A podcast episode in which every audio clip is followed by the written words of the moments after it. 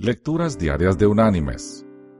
La lectura de hoy es del Sermón del Monte, del Evangelio de Mateo, capítulo 5, versículos del 14 al 16, que dice, Vosotros sois la luz del mundo.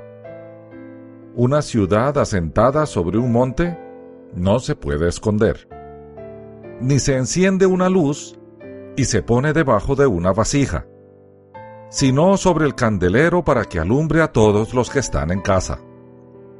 Así alumbre vuestra luz delante de los hombres, para que vean vuestras buenas obras y glorifiquen a vuestro Padre que está en los cielos. Y la reflexión de este día se llama Brilla.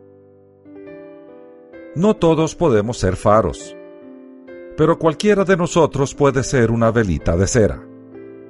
Una lamparita a veces puede hacer mucho. El incendio de Chicago se debió a que una vaca, de una patada, volteó una lámpara. Como resultado, cien mil personas perdieron sus casas y sus posesiones.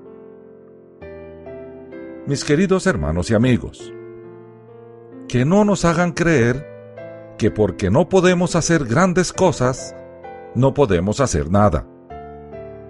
Nosotros podemos hacer la diferencia, aunque seamos como una vela pequeña que una vez encendida en una habitación oscura, hace oír las tinieblas. Que Dios te bendiga.